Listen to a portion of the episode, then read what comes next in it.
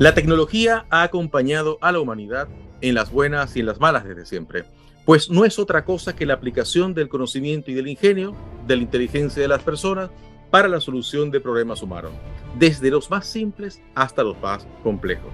Puede decirse que no hay campo que no se haya visto beneficiado por la tecnología y la educación es uno de ellos. ¿Cómo se disminuye la brecha educacional entre las personas usando cierta tecnología? ¿Qué rol está teniendo la tecnología hoy día en la educación y cuál se espera que tenga? De eso precisamente vamos a hablar en este episodio.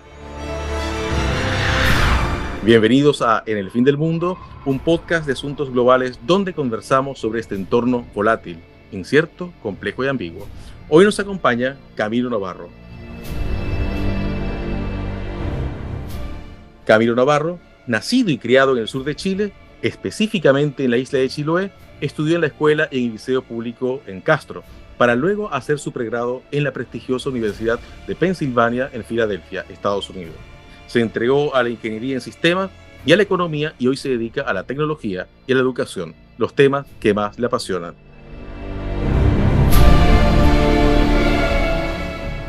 Bienvenido Camilo, muchas gracias por acompañarnos en nuestro podcast para Hispanoamérica y España en el fin del mundo, hoy conectado desde Chile. ¿Estás en este momento en Chile, verdad, Camilo? Sí, sí, muchas gracias, Rafa. Estoy aquí en la isla, efectivamente. Así que estamos conectados desde Santiago y, Chiloé. Sí, por supuesto. Camilo, eh, quisiera pedirte que, que, que, empecemos por, eh, o que empieces por contarnos un poco sobre ti, eh, porque tienes una trayectoria personal bien interesante, con un trayecto que empieza precisamente donde te encuentras ahora, en la isla de Chiloé, y continúa en Pensilvania. Pero háblanos primero de Chiloé, de tu entorno, el entorno donde tú has vivido eh, por años eh, y de dónde saliste para seguir tu carrera. Sí, perfecto. Primero, muchas gracias por la, por la invitación, Rafa. De verdad, un, honor estar aquí. Así que ojalá poder ser de, de, un poco de interés de los auditores también. A todos los que estén escuchando, les recomiendo totalmente que googleen eh, lo que es la isla de Chiloé. Es un lugar hermoso, es una isla preciosa al sur de Chile, ya casi llegando, inicia la Patagonia chilena, en, un poquito más al norte de la isla, pero, pero claro, es parte de un lugar patagónico muy lindo, muy verde, lleno de mitología y la verdad es que crecer en un lugar como este forma harto, ¿eh? forma y condiciona como uno empieza a ver la vida también.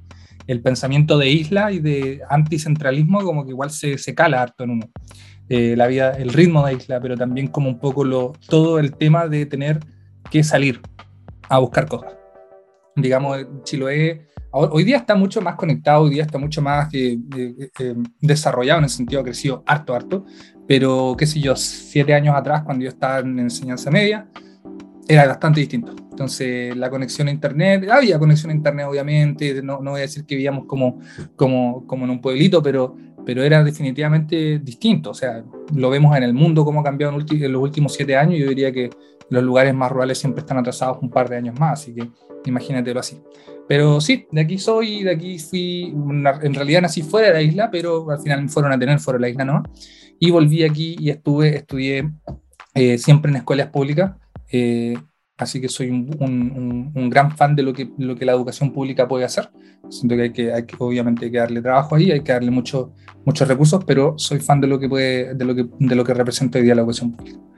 Eh, la Escuela Inés Muñoz de García fue mi, mi alma mater de, educación básica y luego el Liceo Gabrielino Riveros Cárdenas de Castro fue mi, mi, mi, mi, liceo ya de educación media. Así que eso, eso la verdad no sé si, si quieres que te cuente algo más al respecto o con, con eso estamos, de, de contexto. Y, y, de ahí, Camilo, tú de Chiloé eh, en algún momento sales eh, de la isla y, y, te vas a los Estados Unidos, pero en, medio pasan muchas cosas, ¿no? sí. Cuéntanos un poco más de eso. Dale, ya mira, eh, yo creo que la historia parte un poco cuando eh, enseñanza media, en enseñanza media, ¿cierto? Tercero medio, no sé, no sé si es muy chileno esta, esta referencia o la nomenclatura, digamos, pero básicamente cuando uno tiene 16, 17 años, eh, ya te empiezan a, calar un poco la, la, la, idea o el concepto de, de, estudiar en la universidad y qué vas a hacer con tu vida, ¿no? Al final es un poco la, la crisis existencial que creo que todos los jóvenes tienen de, de la vocación de qué vas a hacer con tu vida. Y, eso aquí era muy particular porque significaba que si tú quieres estudiar, eh, tú tienes que salir de la isla. Porque en la isla ahora tenemos universidad, pero antes no, y esto fue hace muy poco tiempo. Y también hay que decirlo, obviamente sin desmerecer, pero la calidad de las universidades eh, emergentes no es tan buena como, qué sé yo, decirte la, las top de Chile, que podrían ser la, Universidad de Chile, la Católica o Concepción, etc. Eh, entonces, como que eh, uno empieza a madurar un poco antes, porque te empiezas a dar cuenta de que tienes que tomar la rienda de tu vida un poco antes, tienes que tomar ciertas decisiones de dónde te vas a ir en conjunto con tu familia y eso tiene que tomarse bien, bien simétricamente.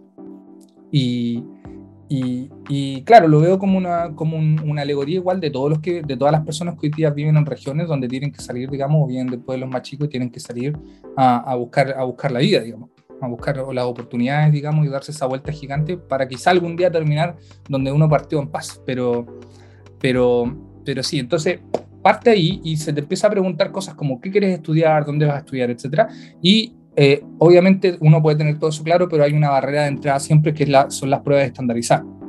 Aquí en Chile en ese tiempo se da la PSU, que es la prueba de selección universitaria. Hoy día se da lo que se llama PAES, prueba de acceso escolar secundario, prueba de acceso, prueba de acceso a educación secundaria.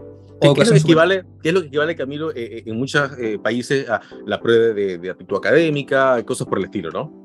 Claro, exactamente. En, Colombia se le llama el Saber 11, en, en, Brasil se le llama el ENEM, en, en, México hay distintas pruebas dependiendo de la universidad en la que tú vas a entrar, eh, pero claro, todas tienen, digamos, estas pruebas estandarizadas de que tú sales de, de, la secundaria, digamos, del liceo y tienes que dar una prueba para entrar a la universidad. En Estados Unidos se conoce como el SAT o el ACT, y, y, al final son todas estas barreras que dicen ya cuánto aprendiste durante tu tiempo en la escuela para ver si entras en la universidad o no. Y eh, eso requiere cierta preparación. Bueno, ahí parte un poco ya la, la, falacia un poco de, de, las pruebas estandarizadas, que como herramientas son, son interesantes, obviamente, y tienen su valor, pero, pero se utilizan utilizado bastante mal.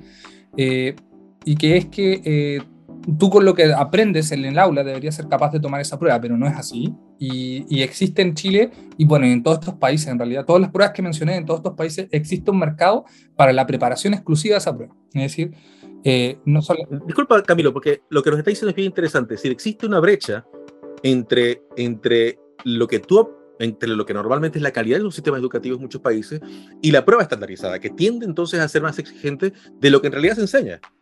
Efectivamente. O sea, bueno, eh, para, no, sé si no sé si entrar ahí en, en, demasiado detalle, pero hay una correlación directa y muy visible de entre los ingresos, digamos, de las personas versus los puntajes que se obtienen.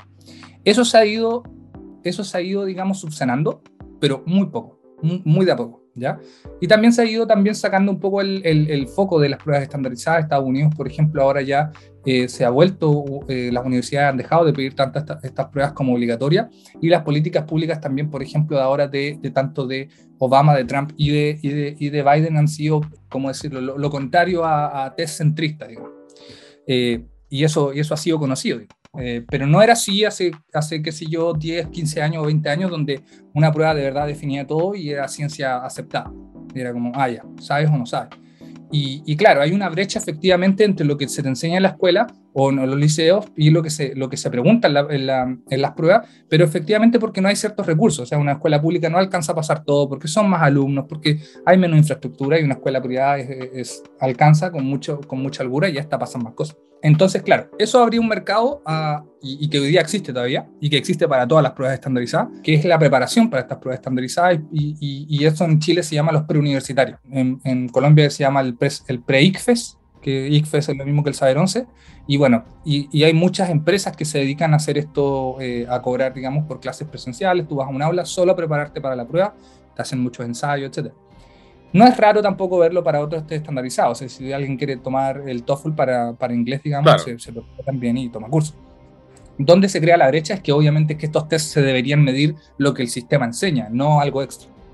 Y, y bueno, la consecuencia de eso te imaginarás es que eh, eh, viene dado de que los que tienen más plata pueden pagar un mejor universitario, mejores profesores o, o, o, enseñanza más personalizada. O, eventualmente vienen también de colegios que donde han tenido una mejor educación y claro, ya, ya llegan bastante más preparados a, la, a ese segmento, ¿no? Exactamente, exactamente, así es. Y ahí es cuando, bueno, ahí me encuentro yo. Dado ese contexto, ahí estoy yo en, en tercero medio, 17 años, y, y, ya es momento de empezar a preparar, prepararse para esta prueba. Y en Castro había un preuniversitario, y ese preuniversitario ofrecido por el mismo liceo en el que yo estudiaba. Y claro, eh, te daban becas, pero igual era más o menos caro. Y en ese tiempo yo no vengo de una familia de muchos recursos, eh, mi papá es profesor de historia y bueno, eh, nota al lado, digamos, eh, tenía sus propios problemas allí que evitaban que, que, también todo lo que ganaba como profesor fuera la familia, pero básicamente no, no había mucho dinero para pagar el universitario. Así que un primo un día, de la nada, en una reunión familiar, me menciona la existencia de esta plataforma Puntaje Nacional. Hasta ese entonces, para mí el Internet era para ver videos o descargar películas o jugar algún juego. Eso era para mí el Internet. Pero luego de que este primo me dice, oye, mítate a puntajenacional.cl, que es un preuniversitario gratuito, se me abre total, eh, me cambia todo el paradigma de, lo, de, la, potencialidad de la tecnología. Porque me meto a este sitio donde yo puedo preparar la prueba, las pruebas, digamos, la PSU totalmente gratis y a mi ritmo. Que a mí me acomodaba mucho eso. Siempre he sido muy autodidacta en ese sentido. Después podemos conversar un poco de que ese es uno de los, de, los pros y los contras de, la, educación online que se necesita mucha autodidaxia y mucha autodisciplina, autorregulación. Pero claro, me encuentro con esta herramienta que me permite eh, eh, preparar la prueba totalmente gratis, con haciendo todos los ensayos, todas las pruebas de práctica que yo quiera, ver videos, está todo ahí gratis. Así que ya no tengo que pagar por lo otro, solo tengo que quedarme en mi casa y, preocuparme de, poner las horas que se necesitan para poder prepararme bien. Así que eh, me empiezo a preparar con puntaje nacional y, de ahí es que aparece esta otra oportunidad, digamos, de, que, me lleva en el camino de no estudiar en Chile, sino que en, Estados Unidos. Eh, y, claro, eso a través de puntaje nacional ellos tenían un programa que se llamaba Aprendo Emprendo y Aprendo Emprendo era un concurso de emprendimiento e innovación escolar, para solamente para eh, personas de secundaria. Y decidió participar ahí con una compañera de curso y y, ganamos. Nuestro proyecto ahí ya tenía que ver con educación, nuestro proyecto se llamaba Aprendo Enseñando y era la idea de crear a través de una aplicación eh, eh, redes de tutores dentro de los mismos colegios. Al final la idea era un poco juntar a la persona que, le, que tenía la mejor nota del curso con el que le iba peor y tratar de, generar un poco, acortar esa brecha. Pero ese concepto ya nacía ahí, al menos en mi persona, de, acortar esas brechas de, información y de educación y de resultados también.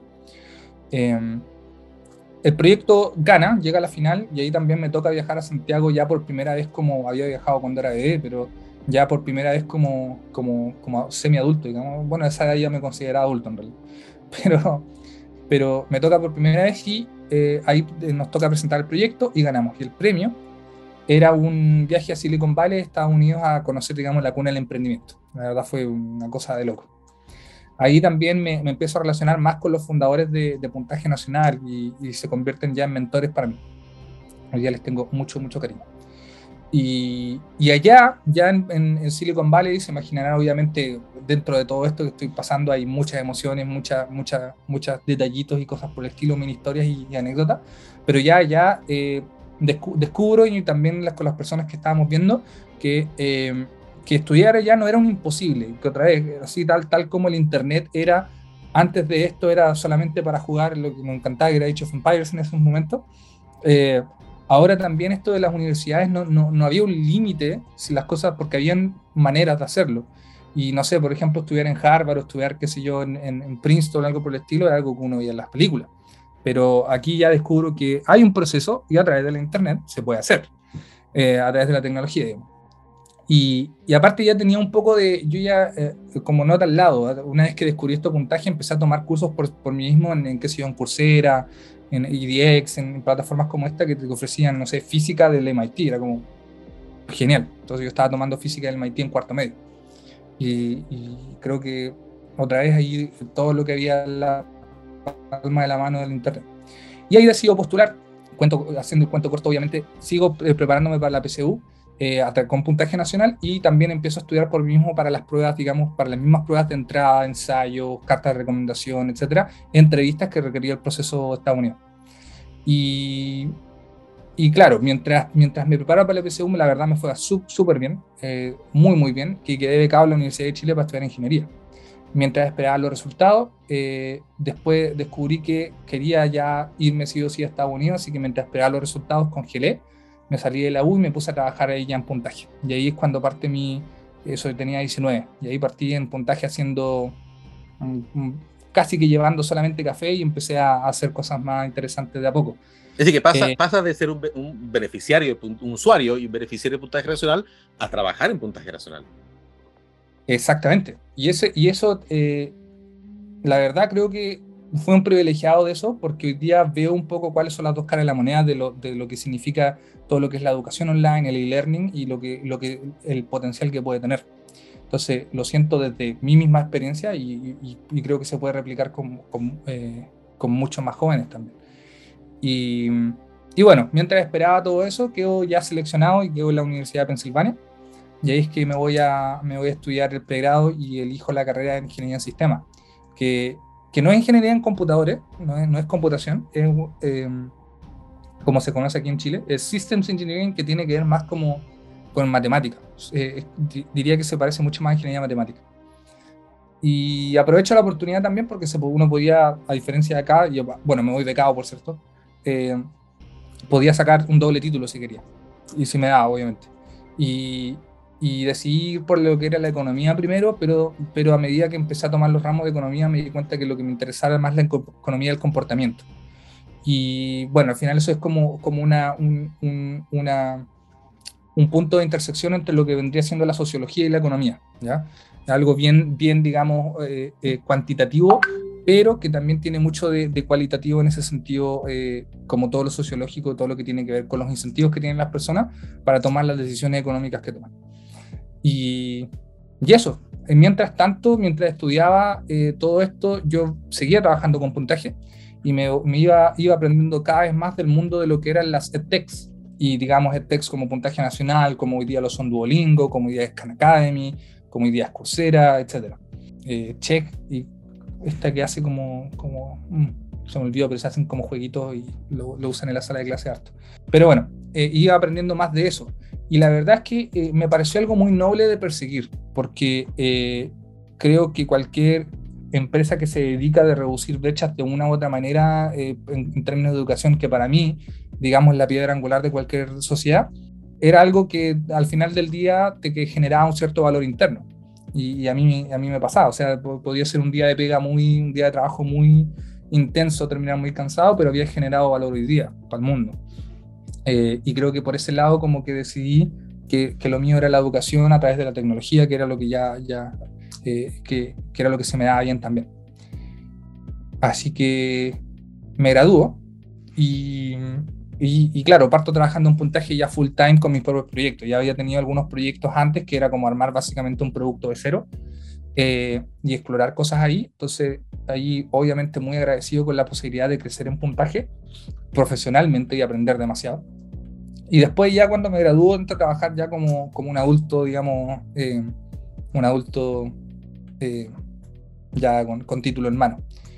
Y ahí ya me tocan mis propios proyectos otra vez, entro con, a, a, ver cómo funciona esto y la verdad es que eh, quedé gratamente sorprendido con cómo funcionaba todo lo de las edtechs porque en general las edtechs, digamos, tienen siempre un fin muy social, como decía, y no sé, por ejemplo, en puntaje pasa mucho que la idea es entregar una herramienta de calidad a, los profesores de Chile, a los estudiantes de Chile, y eso a costa a veces de dejar dinero sobre la mesa. Y eso, ese cambio de paradigma a mí al menos me llama mucho la atención porque creo que es como, como, como, como deberían ser las cosas, o sea, no, mucho es plata, pero no todo es plata en, en el mundo. Y creo que por eso también me interesa mucho esta parte de, lo que se puede hacer con la tecnología y al final solamente genera externalidades buenas en general. Así que aquí estamos, aquí estamos en ese sentido. Camilo, en algún momento dijiste eh, que tú decides eh, dedicarte a la, educación y la tecnología, pero en realidad eh, tú habías decidido eso un poco antes. estando muy jovencito en la secundaria, ya tú haces un proyecto que, integra este asunto. ¿Cómo se te ocurre en ese momento? Es decir, e, este jovencito que está ahí eh, haciendo sus cosas estudiando, de pronto un día dice, oye, hagamos una aplicación para, para educación. Es decir, eh, hay, y hay un, tiempo más o menos importante entre ese momento y cuando tú lo haces profesionalmente. Claro, yo creo que ahí, tocas un punto súper importante en lo que es la educación en general, que es un poco la, la, orientación vocacional. Y que es un poco que nadie te dice lo que ti te, tú uno no sabe lo que a uno le gusta hasta que ya lo ha hecho demasiado y se vuelve totalmente obvio eh, y está frente a tu nariz o alguien te lo dice. Eres bueno en esto y te gusta. Eh, creo que no había pasado eso. Y le pasa a muchos jóvenes hoy en día que están eligiendo que, que pasan de la educación, eh, digamos, en secundaria o el liceo a la universidad. Y que hay, bueno, en Chile hay muchas tasas de deserción en eso, hay como un 30% de tasa de deserción al primer año que es gigante, muchos recursos perdidos en eso, eh, por lo mismo. Y creo que me pasó un poco que, claro, siempre se me dio bien esto o el interés de, trabajar en educación y, tecnología luego, obviamente, eh, pero, pero no lo sabía. Y claro, lo dices tú y ahora viendo hacia atrás se hace muy obvio, se hace evidente. Y, claro, la idea había partido de, de, este proyecto inicial, había partido porque mi hermana leía muy mal en el, colegio. Y, yo siempre he sido bueno como para organizar cosas, pero eh, hasta hoy día me doy, me doy, cuenta que ya tuve la paciencia con un poco más de edad de enseñar pero en esos tiempos no tenía paciencia para enseñar, entonces dije, ¿cómo, cómo podríamos arreglar esto? Y se da la, la idea del concurso, más este problema que tenía, bueno, la solución eh, se hace un poco más evidente cuando, está, cuando las cartas se te presentan en la mesa. Y así nace ese Aprendo Enseñando. Hoy día creo que quedó en carpeta ese proyecto y me encantaría volver a traerlo alguna vez a, a, a, funcionar, digamos, y hacer algo que, que de verdad pudiera tener ese valor. Eh, pero sí, así fue como, como, como nace un poco todo lo que es educación y tecnología en mi vida. Bueno, te, te, cuento que estuve en Silicon Valley poco antes de la, de la pandemia y, y realmente es impresionante. Es, decir, el, el, es, es, es, definitivamente un hervidero, bueno, uno de riqueza, obviamente, pero, pero efectivamente de, de soluciones eh, para las cosas más cotidianas nuestras. Es decir, eh, y, y, así como ese hay varios. ¿eh? Israel es otro, es otro también bien interesante, eh, Happy de, de, innovación y, y, de tecnología y todo lo demás. Así que, eh, como dices tú, cuando uno llega allá y está ahí, eh, dónde se producen las cosas que uno utiliza el día a día, uno dice, wow, efectivamente. Eh, una pregunta, eh, Camilo. Em, cuéntanos un poco, un poco algo que tiene que ver con, con, con, las cosas en las que, en la que tú, porque tú mencionaste el asunto del emprendimiento social, de alguna manera, es decir, diste, no todo es ganar plata, ¿no? Claro. Y diste ahí en un asunto y es que cómo puede un, negocio efectivamente rentable y todo lo demás este, tener una función eh, social. ¿no? Cuéntanos cómo ha sido e, ese descubrimiento para ti. Yo creo que, claro, hoy, día estoy trabajando en otra empresa que se llama PUC, eh, que, hace, educación, hace educación digital también a través de de cómo es de un producto en particular en el que yo trabajo, que se llama Ninja Excel, y obviamente tiene un fin un poco menos social, porque igual es una, una empresa que, que, entrega capacitación a empresas, entonces los mismos conceptos de enseñar y learning y todo eso se aplican, pero, pero, pero eh, a una cosa menos altruista, sí muy social, ojo, sí muy social, porque creo que sí soluciona un problema muy, muy interesante, que, otra vez que seguir perfeccionando y entregando oportunidades a gente que está trabajando hoy día para seguir aprendiendo. Y creo que eso, eso obviamente, todo lo que tiene que ver con educación es muy social, pero quizá eh, no tan altruista como podría serlo cuando estamos hablando de jóvenes en, en, en etapa de educación, eh, ya sea hasta, digamos, superior en, en universidad. Y, y, creo que es difícil, es definitivamente difícil, sobre todo en el mundo de hoy, que hay un juego que a mí no me gusta mucho, que es eh, lo del emprendimiento para, como, como, como, como fin en sí mismo. Eh, porque hoy día pasa mucho que, todo, que hay muchos emprendedores que entran a emprender solamente para encontrarse una bicicleta que no termina. Y ese fin en sí mismo eh, se, se, vuelve emprender más que eh, entregar algo de valor. Entonces pasa que muchas empresas, no sé, empiezan y la idea es buena y consiguen un fondo y el objetivo se vuelve a en llegar a la, a la siguiente valorización para seguir otro fondo y la bicicleta de eso. A mí al menos me da un poco ansia esa, esa, esa lógica, porque creo que, claro, se pierde el foco de estoy entregando valor como daño colateral a mi, a mi idea de mantener un emprendimiento en esta bicicleta de, de, de seguir creciendo, o estoy entregando valor y por ende eh, crezco, digamos, de esa manera. Entiendo que crecer orgánicamente no siempre se puede, pero por eso también me gustaba todo lo que tenía que ver con educación, porque eh, se hace mucho más real, o sea, eh, y, y, y, se puede complementar ambas cosas. Duolingo lo hace muy bien, por ejemplo, Khan Academy lo hace solamente, digamos, eh, Khan Academy. La, la, de, la de Salman Khan. Claro, y es un, un non-profit, entonces mm. ni siquiera es una empresa, digamos, como tal. Eh, entonces, eh, eh, no he encontrado todavía, o quizá no he mirado tanto, porque estoy muy contento en este, en este círculo donde estoy, que es eh, otro, otros eh, lugares donde se dé esta misma cosa que sea, no sea como la, la, la HepTex, digamos. Eh, pero, pero sí, no sé, me gusta mucho porque al final como que las EdTechs igual solucionan la vida de, de, de, lo que es para mí, como te decía, la base de lo que es la sociedad hoy en día, que es educación. Entonces, por ese lado creo que me, me, me gusta harto. Eh, y claro, o sea, viendo un poco cómo, se, cómo cambió el mundo, creo que una de las cosas positivas que trajo la pandemia fue la inversión en una infraestructura que hoy día va a durar más allá de la pandemia. Y en ese sentido que, que fue como la inversión en, en, todo lo que es educación digital. Eh, tú mencionabas, igual creo que lo mencionabas un poco de, de, los pros y los contras de la educación digital y claro, creo que hoy día estamos en ese proceso de descubrir qué es lo que va a ser la educación en los siguientes 10 años, porque pasamos de algo que era totalmente, eh, totalmente presencial y que se estaba empezando a digitalizar de a poco, a algo que fue totalmente eh, digital y que se empezó a presencializar de a poco. Eh, y hoy día se está empezando a ver, y volvimos totalmente a lo presencial, pero quedaron muchas cosas de lo digital y creo que eso va a seguir, va a seguir aumentando hasta que encontremos algún balance ahí, pero ese balance va a ser muy importante porque hoy día ya existe la infraestructura para eso y, y creo que se va a dar mucho más naturalmente. Con mucho cuidado. Te, cuento, Camilo, que yo soy profesor también en, la, en, la, universidad y, me ha pasado, efectivamente, eh, primero, bueno, de tener que, que, de hacer clases presenciales durante mucho tiempo, después de tener que hacerlas enteramente eh, online, eh, telemáticas, digamos, vía, vía distintas plataformas que, que hay, volver a lo presencial, pero darte cuenta que no es igual que antes que ciertas cosas, efectivamente, que ciertas cosas este, eh, que tienen que ver con lo, con lo digital se mantienen y van a mantenerse ahí y una vez que las descubres, no vuelves atrás. Y me pasó ahora que tuve que, que, que, viajar, este, que estar fuera de Chile durante, durante varias semanas, de hecho, eh, un mes, y continué con mis clases y, y, antes era, era, como pensarlo, y tengo que irme de viaje, ¿cómo hago yo para atender a mis alumnos? No, nos arreglamos. Es decir, pero señores, desde tal día, tal día, vamos a hacer las clases así, vamos a hacer, vamos a hacerlas, este, eh, digamos, vía, vía alguna de las plataformas, voy a dejar, y funcionó perfecto. Y eso, como dices tú, va, va a quedar seguramente. Totalmente, total, totalmente. Yo creo que el futuro de la educación ya, eh, o de los campus es muy caro y todo eso, y se va a mantener, pero, pero y, pero a crear quizá un, subconjunto más elitista de, educación, que eso pues, es algo malo, pero lo bueno es que mucha más gente va a tener acceso a una educación que está más normalizada y está muy aceptada. Eso es lo otro, porque eh, antes existía esto de que si yo sacara un título totalmente online, todo eso, pero era mal visto. Era, era, socialmente algo un poco, sí, tienes toda la razón. Y, creo que hoy día está mucho más aceptado eh, eso y poder hacerlo y al final eh, creo que hemos pasado y lentamente vamos pasando más a un, a un mercado de educación para las habilidades, más que más para, lo, para las certificaciones, a pesar de que las certificaciones siempre van a ser necesarias para algunos rubros.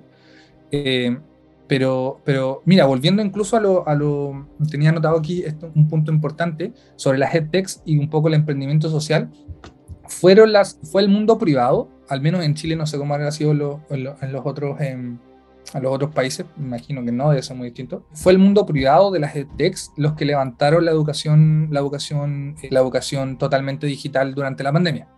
¿ya? Los recursos, eh, eh, el, primer año de pandemia, digamos, no, todo lo que fue el 2020, no se movieron platas nuevas para digitalización desde el Ministerio de Educación. No hubieron platas nuevas. ¿ya? Todo lo que cambió simplemente fue, eh, cambiar de posición algunas platas que existían. ¿Y de dónde vino todo lo otro? Bueno, por ejemplo, em, empresas como Puntaje Nacional, eh, como Papinotas, como esto, que, al final eh, llegaron a, su, a sus públicos a través de soluciones y también le dieron las facilidades a los, colegios, a los, a los liceos, a las escuelas para que pudieran acceder a estos recursos. Pero si te fijas, como al final la innovación tampoco, la innovación vino del mundo de tech y la, la, salvaba, digamos, dentro de, de, de, lo que era la, la, educación online. Muchas plataformas nacieron para, nacer, para satisfacer esa necesidad. Obviamente tenían que ganar su plata, no estoy diciendo que lo hicieron solamente de, de altruistas, pero, pero creo que la, eh, me gusta mucho cómo funciona el, el, mundo tech en ese sentido, porque pueden ser empresas y todos, pero las externalidades son muy buenas. Y, y, se notó durante la pandemia que al final, como digo, salvó un poco la, lo que fueron las clases los primeros primer año y medio, diría, hasta que el gobierno ya eh, eh, empezó a poner más plata y recursos en ese sentido. Camilo, ¿qué, opinas de las pantallas? Hay una gran eh, recelo un poco, ¿no? De, de, de, algunas personas del mundo de educación que dicen, está todo el día nosotros con las pantallas sometidos, es decir, con la del móvil, con la del iPad, con la de que, las tabletas, con la del computador, con la de salimos a la calle y pantallas, y entonces, y, y, y, que algunos dicen que esto no, no, no es del todo eh, positivo, eh, bueno, no solamente para la educación, sino para, para la vida en general, ¿no? Pero tú cómo lo ves, que estás metido en este mundo. Claro, yo creo que, bueno, como alguien que pasa, diría, la mayor parte del día frente a una pantalla, eh, diría que, otra vez, creo que es una, un medio, no un fin en sí mismo, como el objetivo no es estar más en una pantalla, sino el por qué estamos en una pantalla. Y, en cuanto a lo que, definitivamente dejando de lado todo el problema de redes sociales y todo eso y sentándonos más en la educación, porque yéndonos para allá definitivamente hay un problema. O sea, el número, el, la cantidad de tiempo que pasamos en plataformas como Instagram, TikTok, etcétera, eh, está ya off the charts. Pero, pero basándonos solamente, conversando solamente en lo que es educación, eh, depende, depende mucho de la edad y depende mucho del cómo se está usando. Eh, todo lo que es educación, educación básica y, niños más chicos, se ha comprobado que como, como suplemento a, una educación, digamos, muy, pero muy, muy guiada, va muy bien. ¿ya? va muy, muy bien. Y luego se puede empezar a, dar mucho más, mucho más, porque en la educación, mientras más incipiente es, mientras más, más, más joven es la persona, se, se, tiene que basar mucho más en generar esas habilidades. Esas habilidades también son de, son de, son de todos los tipos, digamos, ya habilidades tanto sociales, habilidades de, de aprendizaje, y es el aprender a aprender.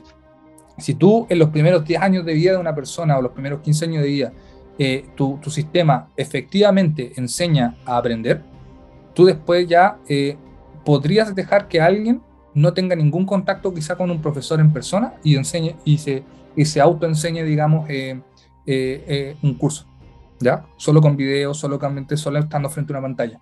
Y eso creo que es genial, pero hoy día, obviamente, eso no existe. Creo que hoy día no, nuestro sistema no nos enseña bien cómo aprender, sino que se basa mucho más en contenido. Pero se están viendo experimentos muy interesantes como eh, en, Corea del Sur, que invirtió una cantidad de, plata estratosférica para, para, esto, donde se están preocupando mucho del uso de estas herramientas para el futuro. Es decir, estamos invirtiendo que ahora nuestros jóvenes sepan cómo relacionarse con estas herramientas, cómo sepan cómo eh, eh, utilizarlas bien para que en el futuro esto no sea un problema para ellos como lo es para nosotros donde tenemos una pantalla donde podemos acceder literalmente a, todos los, a toda la información del mundo, sin embargo estamos, qué sé yo, de repente viendo em, una película o una serie, que está bien también, al final está súper bien, pero, pero nos distrae, digamos, y no saber usarla, al final es eso, eh, y no, no, entender su potencialidad. Hoy día se está poniendo mucho foco en eso y eso es bueno.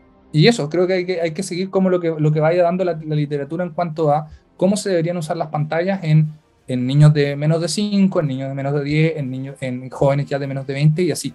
Pero, pero hoy día creo que para un adulto eh, esa autorregulación es mucho más entrenable. Y también hay muchas herramientas que te permiten autorregularte más y eso es lo genial del, del, e-learning. Hoy día las herramientas están diseñadas para hacer ese proceso de aprendizaje y esa experiencia de aprendizaje algo efectivo, pero a la vez entretenido. Eh, ya no es como mira este video, responde 10 preguntas, mira este video, responde 10 preguntas, sino que hoy día sabemos muchas cosas de, eh, de, la teoría de autorregulación, donde nos dice como, mira, las motivaciones intrínsecas versus las extrínsecas y todo este tema, eh, y yo puedo hacer una plataforma donde a ti te motivo a estudiar sin que tú te sientas aburrido y le puedas sacar el mayor potencial a tu, a tu, a tu tecnología en ese sentido, eh, que no se ocurría antes. Hoy día eso se está innovando hoy en día. así que yo creo, yo lo veo como un buen futuro, definitivamente un buen futuro si se pone obviamente los recursos necesarios y el foco en, el uso, en cómo se usa, eh, más que simplemente crear contenido porque sí. Porque el contenido yo creo que hoy día existe, falta el, el filtrarlo mejor y acercar ese contenido con, con las dinámicas apropiadas. Y, y, fíjate que a mí lo que hemos separado muy bien, eh, todo lo que tiene que ver con la tecnología, pero ha estado muy presente la idea de aprender. Y tú mismo lo has dicho hace un momento atrás, aprender, aprender. Es decir, que el valor del conocimiento es tremendamente importante, pero, pero te pasa que escuchas de pronto a algunas personas que te dicen, ¿para qué vamos a aprender historia si todo está en mm. Google? ¿Para qué vamos a aprender esto, aquello, si está todo en Internet a un clic de distancia? ¿Cómo ves tú esa, e, eso? Porque pareciera ser algo peligroso para la educación, porque eh, hay, una especie de, o, noto yo por lo menos, una especie de, no, no quiero utilizar la palabra desprecio, pero sí de minusvaloración de del conocimiento, porque al final todo está ahí en Google, así que lo que tenemos que hacer es aprender habilidades blandas y otras cosas, quizás, y dejar el conocimiento y tanto estudio a un lado. ¿Tú qué opinas al respecto? Eh, creo que han sido injusto, injustas víctimas alguna, algunos temas, por ejemplo, historia, qué sé yo, cuando hablamos de historia o, o, filosofía, algo por el estilo. Eh, cuando, cuando hablamos de aprender cosas o, o, incluso ciencias como la biología, donde hay que aprender muchas cosas de memoria. Eh, creo que han sido injustos, eh, injustas víctimas. Eh, lo que pasa es que hoy día nuestra educación y la mayoría de la educación occidental está basada en, un modelo bien, bien, bien, bien básico que es el de CI como inteligencia, el modelo de, del, del, del, ¿cómo es? del coeficiente intelectual medido desde dos, solamente dos aristas o dos dimensiones que son una, la lingüística y la otra, la numérica, la, numérica lógica. ¿ya? Y eso significa básicamente matemática y lenguaje, que son matemática y lenguas o castellano, como se llama en, distintos países. Y, eso ha formado que hoy día, por eso en general, esas dos materias tienen la mayor cantidad de horas. Y se basa en, que, en generar un poco en, este output de, eh, de modelo, digamos, de eh, aumentar en, los test estandarizados. Una vez más volvemos a eso de que al final todos perseguimos un output que es bien particular, que es dar mejor en las pruebas. En Chile se llama el, SIMS, el SIMSEC, en, en otros países no, sé exactamente cómo se llama, pero eh, tenemos el, la PISA, la prueba PISA, que al final mide un poco estas cosas y ha ido variando. La prueba PISA ha ido variando mucho para poder agarrar mucho más lo que son habilidades blandas. Y habilidades de aprendizaje, habilidades de resolución de problemas y todo lo que es lo que se conoce como inteligencia líquida y no cristalizada. Eh, así que eh, en ese sentido, eh, sí, o sea, hay un, hay, un, hay un desprecio por ciertas, ciertas áreas del conocimiento y el conocimiento como tal de aprender cosas de memoria porque se ha utilizado O sea, tú no, tú no aprendes que la Segunda Guerra Mundial fue, no sé, en tal año o, tal, o estos fueron los personajes porque sí. Sí hay una parte, de, obviamente, de conocimiento general que, que, que, que está correlacionada con eh, eh, ser una persona con una inteligencia más desarrollada porque retienes más cosas, sí, pero tú no lo enseñas por enseñarlo, tú lo enseñas porque hay algo por detrás donde hay que hacer un análisis, hay que hacer una regresión de todos esos hechos, hay que tener, y hay que tener digamos, eh, ejercicios de, desarrollo de pensamiento crítico alrededor de esas cosas. Por lo tanto, luego, si eso fuera así y estuviera centrado así, los hechos y, el conocimiento como tal se vuelven una externalidad y un, beneficio colateral del análisis. Entonces, yo ya no me acuerdo simplemente que, eh, América fue descubierta en 1492, porque eh, espero que le haya chuntado ahí, si, si después me arreglé ahí. Eh, solo porque lo aprendí lo leí hasta que me lo, lo leí hasta que me lo aprendí, sino que porque hice una y, mi profesor me guió a través de un análisis de qué significó eso y ese dato vino con la otra vez.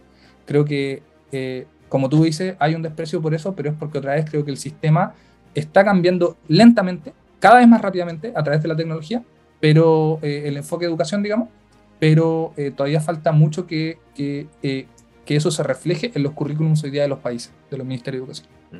Efectivamente, Camilo, y, de hecho, un punto que hay con el asunto del conocimiento de la educación es que efectivamente hoy tenemos muchísima más información al alcance de, de, de, la mano, porque lo tenemos a un clic de distancia, pero precisamente esa gran cantidad de información también nos exige tener mucho más conocimiento para analizarla, procesarla, etcétera, etcétera, etcétera. Es decir, para incluso discriminar qué, está, qué es bueno, qué es malo, qué... Hay un, un, ejercicio que hago yo con, con los alumnos normalmente y que les digo, miren, si yo les pusiera a hacer en este momento un trabajo a dos grupos distintos, el mismo trabajo, la misma pregunta, pero el grupo A sabe mucho del tema y el grupo B sabe poco del tema. Ambos tienen una conexión Internet, ambos tienen las mismas herramientas, pero ¿cuál grupo la va a hacer mejor? el que tiene más conocimiento. Va a saber dónde buscar, qué buscar, dónde conseguir información de mejor calidad, etcétera, etcétera. Esta, esta, esta, esta cuestión me preocupa a mí personalmente y veo que hay también de, de, de, pensar que la tecnología suplanta de alguna manera el conocimiento puede ser, puede ser peligroso. Y ahí te llevo a una casi última pregunta, eh, Camilo, la exigencia en la educación. Eh, se piensa que hoy deberíamos exigir menos en, en, eh, en pro un poco de la igualdad, ¿no? Eh, porque si exigimos menos, entonces vamos a, provocar menos frustraciones, porque etcétera, etcétera. Eh, ¿Cómo ves tú ese punto este, que está tan metido en la educación? Uf, yo creo que acá es un punto bien, bien polémico aún, tan en, desarrollo, digamos. Porque sí, efectivamente, vale la pena decir como solamente tirando un dato apresurado sin, sin, sin, base, digamos, me atrevería a decir que muchas de las personas no tienen un buen, no, no, lo pasa bien académicamente en la universidad. Diría que la gran mayoría no lo pasa bien. ¿Por qué? Porque la carga académica es bastante alta. Y la pregunta que tú haces al final se transfiere en, ¿queremos que la carga sea académicamente alta y es necesario que la carga sea eh, académica sea tan alta? Y la verdad, yo todavía no, encuentro una, una respuesta para eso. Creo, sí, que hay que encontrar un balance entre, obviamente, entre la salud mental de las personas y el, conocimiento. Ahora, también hay cosas que necesitan ser pasadas sí o sí. O sea, tú no quieres un doctor que simplemente por bajar la carga académica no alcanzó a ver ciertas cosas, un médico que no alcanzó a ver ciertas cosas. Eh, entonces creo que al final es encontrar la manera de ser más eficiente y me parece un problema mucho más de formato que de forma, es las carreras como se estudian hoy día o los grados que se obtienen están, están bien en ese sentido de estudiar por semestre, de dividir los cursos en cosas de semestres o anuales o trimestre. Creo que hay mucha más experimentación que hacer en la forma más que en el fondo. Creo que tenemos que seguir enseñando. Hay cosas que tienen que seguir certificándose, como por ejemplo los médicos, eh, o qué sé yo, abogados, arquitectos, etc. Y hay otras cosas que de repente eh, van a irse por un poco por el lado de, de, las certificaciones formales y que dependen mucho más de, de que la, la industria te, te, te, avale. No sé, por ejemplo, hoy día pasa mucho con los desarrolladores que no estudian, desarrolladores de web, digamos. No estudian y hacen un, un bootcamp de tres meses y ya encuentran un trabajo como desarrolladores full stack o qué sé yo en alguna compañía y no estudiaron. Eso se puede dar. Hoy día creo que eso ya pasa a ser como casi un oficio y, más que una profesión por no tener un certificado y está súper bien. Pero, pero sí, creo que independiente de que eh, el la exigencia tiene que ser la misma, puede estar mucho mejor distribuida y puede ser mucho más flexible. O sea, yo te diría que el trabajo que tiene que hacer un médico tiene que ser 100, digamos. No, no diría reduzcamos el trabajo que tiene que hacer porque tiene que hacerlo, porque necesitamos médicos que estén bien formados, pero esos 100, en vez de estar distribuidos de tal manera, podrían estar distribuidos de otra manera. Sé que hay, sé que hay, hay varios currículums que hoy día se están acercando a eso. Un, un modelo de, de, eso en cuanto a que se podría, digamos, ir transformando es lo que se conoce como el currículum de la felicidad, que empieza en India. Y bueno, lo que hace este currículum es al final eh, basarse mucho más en lo que es la, evaluación formativa que en la evaluación sumativa. Y creo que esas cosas son, por ejemplo, muy importantes porque al final quitan mucha presión de sacarte notas para poder pasar y al final se basan mucho más en formar. Otra vez creo que depende mucho de los recursos que se quieran poner, pero me quedo un poco contento porque creo que no va en mal dirección, sino que hay que seguir eh, eh, cambiando, digamos, de acuerdo a los tiempos, donde las cosas son mucho más colectivas, donde las cosas son mucho más rápidas y son de más fácil acceso. Em, entonces creo que otra vez, como respuesta final, es una cosa de seguir iterando en la forma, pero creo que el fondo eh, va un poco para allá, como sigue hoy en día en ciertas certificaciones y cantidad de trabajo necesario. Ya, para cerrar, eh, Camilo, eh, justamente un comentario que tú hacías ahí sobre eh, personas que eventualmente no tienen una educación formal, pero se convierten en, grandes emprendedores, en grandes genios en algunos casos. efectivamente, puede que en algunos casos no tengan una educación formal, pero han aprendido mucho, han trabajado mucho, han tenido a veces muchísimos fracasos.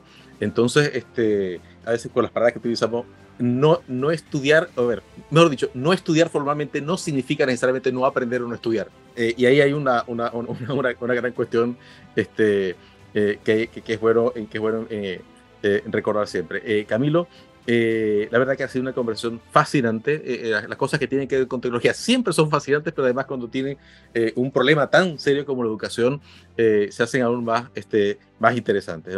Una última cosa, Camilo, ¿dónde pueden seguirte? ¿Dónde pueden conseguirte si te quieren o leer o escuchar o, o, ver un poco tus productos? Lo que cuéntanos un poco de eso antes de cerrar este episodio.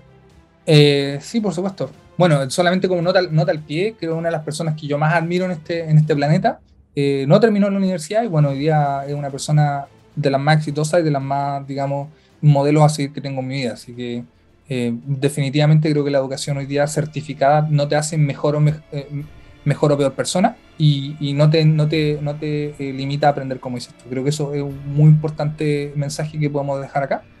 Y al final, bueno, se hacen los certificados por ciertas cosas que la sociedad dice que tenemos que tener nomás y está bien, como doctores lo decía.